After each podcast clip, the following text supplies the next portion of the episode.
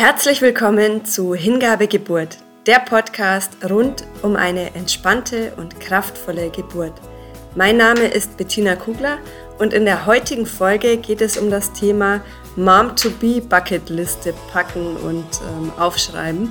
Also alles, was dir selber gut tut, was dir Freude macht und was du unbedingt noch vor der Geburt machen solltest oder machen willst.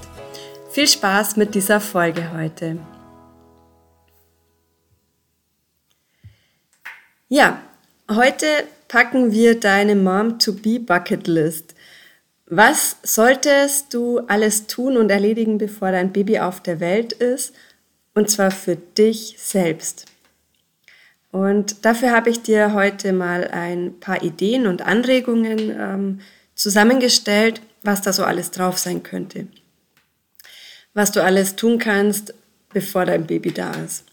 Also vielleicht ein Wellness-Vormittag mit Gesichtsmaske, Fußbad, eine Kerze und entspannende Musik. Ein gutes Buch lesen, ganz allein, in Ruhe und ohne Unterbrechung. Vielleicht auch einfach mal nur rumliegen und eine Entspannungsübung oder eine geführte Meditation anhören. Oder Selbsthypnose lernen, wie du dich schnell entspannen kannst.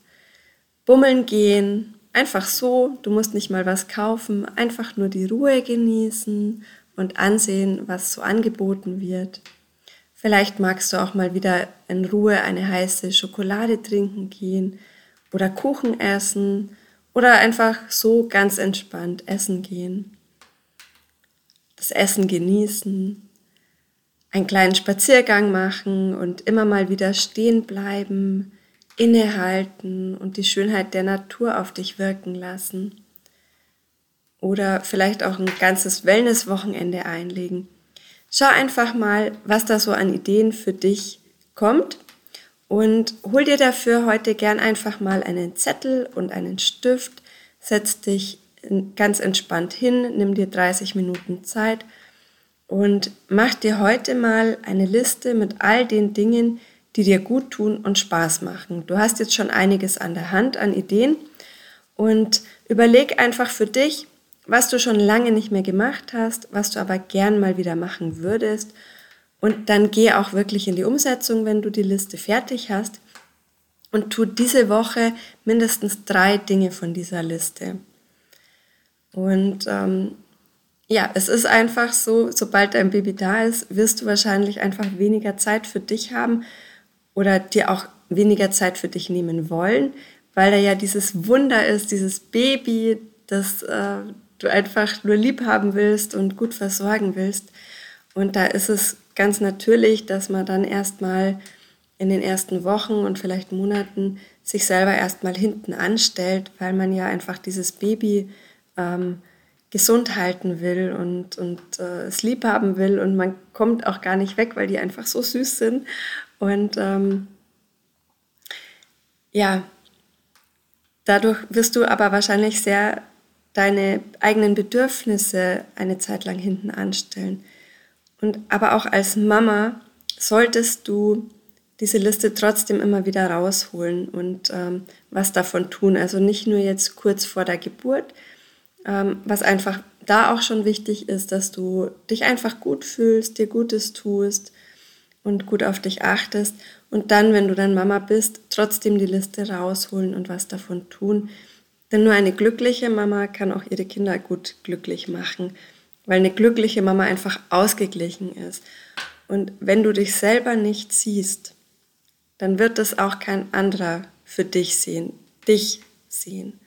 Und wenn du nicht für dich selber einstehst, wird auch kein anderer kommen und das für dich tun. Beziehungsweise werden dann wahrscheinlich andere über dich bestimmen ähm, mit äh, Dingen, die du vielleicht so gar nicht willst. Also steh für dich und deine Bedürfnisse und deine Grenzen ein. Und bitte auch mal jemanden um Hilfe, dass jemand auf deine Kinder aufpasst, damit du ein paar Stunden für dich hast. Trau dich einfach. Mach das für dich. Ich selber musste das auch erst mal lernen, ähm, andere zu bitten, dass sie vielleicht mal eine Runde spazieren gehen mit meinem Baby, ähm, damit ich ein paar Stunden für mich habe. Ähm, das ist mir sehr, sehr schwer gefallen und deswegen ist es mir so wichtig, weil ich kann mir gut vorstellen, dass es dir ähnlich gehen wird. Ähm, und darum ist es mir so wichtig, dir das auch zu sagen. Lerne auch um Hilfe und Unterstützung zu bitten.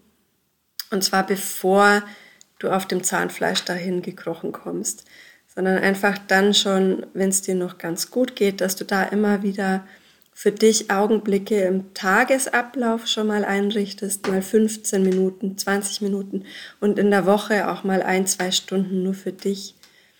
Ähm, und das ist auch so wichtig, dass du die Liste vielleicht auch jetzt schon machst, damit du dann einfach die Liste bloß raussuchen brauchst und dann sagen kannst, okay, cool, ähm, das mache ich heute. Ich fahre heute einfach mal so ähm, zur Drogerie und bummel da so ein bisschen durch und, und kaufe mir ein paar tolle Sachen, eine, eine neue Creme oder ähm, einen tollen Badezusatz oder irgend sowas, was dir einfach gut tut.